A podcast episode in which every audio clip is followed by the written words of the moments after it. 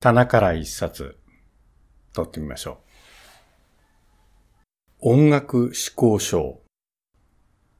これはかなり特殊な本なので、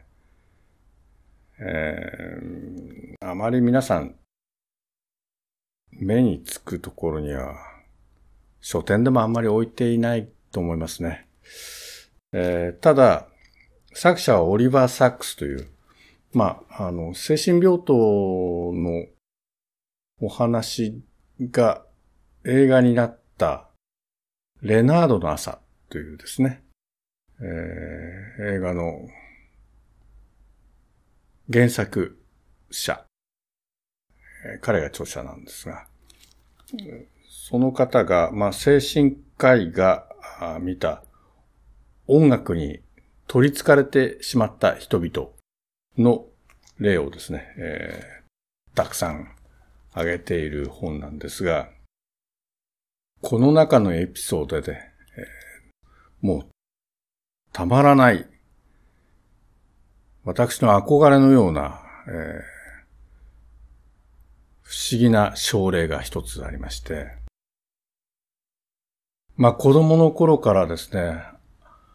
ある日朝起きたらばいきなり天才ピアニストになっていて、どんな曲でも弾けるようになりたいと。ちょっと今はどうなってるかわかりませんが、もうバイエルとか、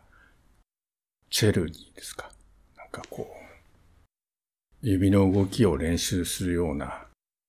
えー、まあもちろんそれが必要なんでしょうけれども、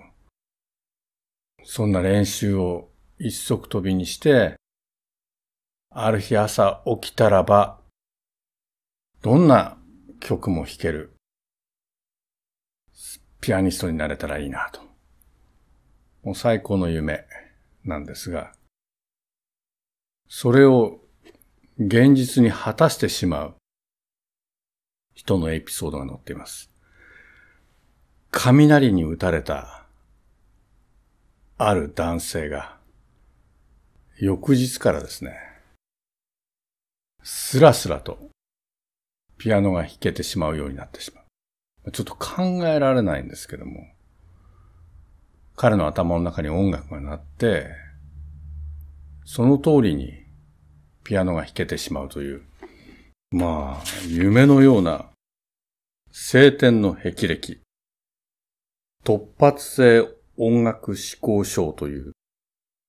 まあ彼が名付けたオリバー・サックスさんが名付けたと思うんですが、えー、それはまあ病気ではなく、奇跡ですよね。ある日、その日から突然ピアノが弾けてしまうという、えー、そんなエピソードが載っている音楽思考書という本です。夢のような話ですね。